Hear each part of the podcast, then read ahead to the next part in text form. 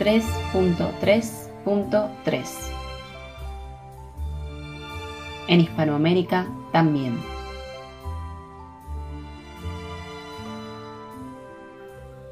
Las transformaciones del orden internacional también impactan en los países de la Iberoamérica, condicionando los sistemas de relaciones comerciales a las disputas de primer orden y forzando redefiniciones de los tratados regionales. Al tiempo, como sucediera en el occidente desarrollado, las representaciones políticas que lideraron los estadios previos desde el neoliberalismo o la socialdemocracia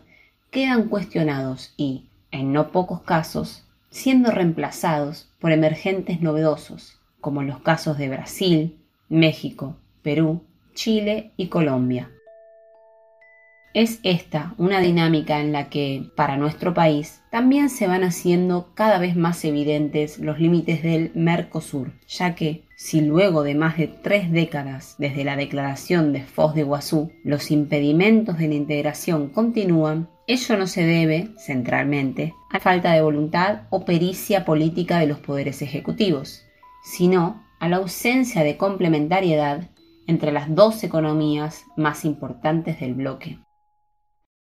Sin importar de cuál bien o servicio se trate, en general las empresas brasileñas y las argentinas disputan los mismos clientes, incluso en sus mercados internos, ya que se tratan de entramados productivos que compiten entre sí. No caben dudas de que el diseño de un nuevo ciclo de integración económica adaptado a las necesidades de nuestro modelo de desarrollo requerirá, además de redefinir la relación con Brasil, extender los horizontes de nuestro intercambio comercial en un esquema de articulación en el que la producción argentina llegue, entre otros destinos, cada vez más al norte del continente. En el nuevo amanecer de nuestra patria, nuestro mejor futuro estará en saber integrar a todas las naciones hispanoparlantes de América del Sur, en un conjunto armónico de economías complementarias, alrededor del eje Caracas, Bogotá, Lima, Buenos Aires, recuperando así la gesta sanmartiniana.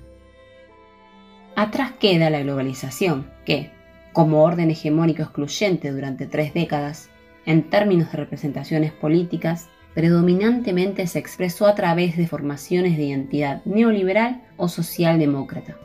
que disputaron el acceso a las riendas de los estados en el marco de las democracias representativas, como tendencia general.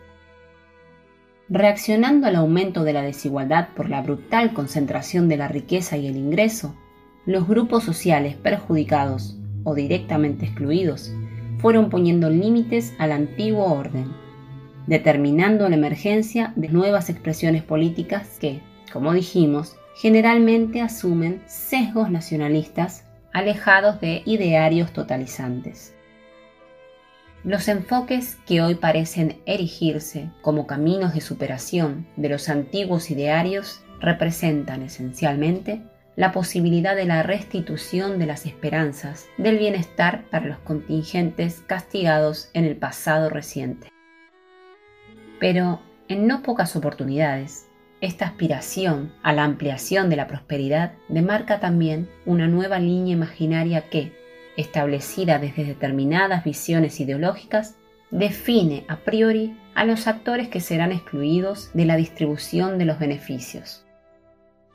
Y no hablamos del papel moneda, aunque quede abarcado, sino de su conversión en bienes y servicios.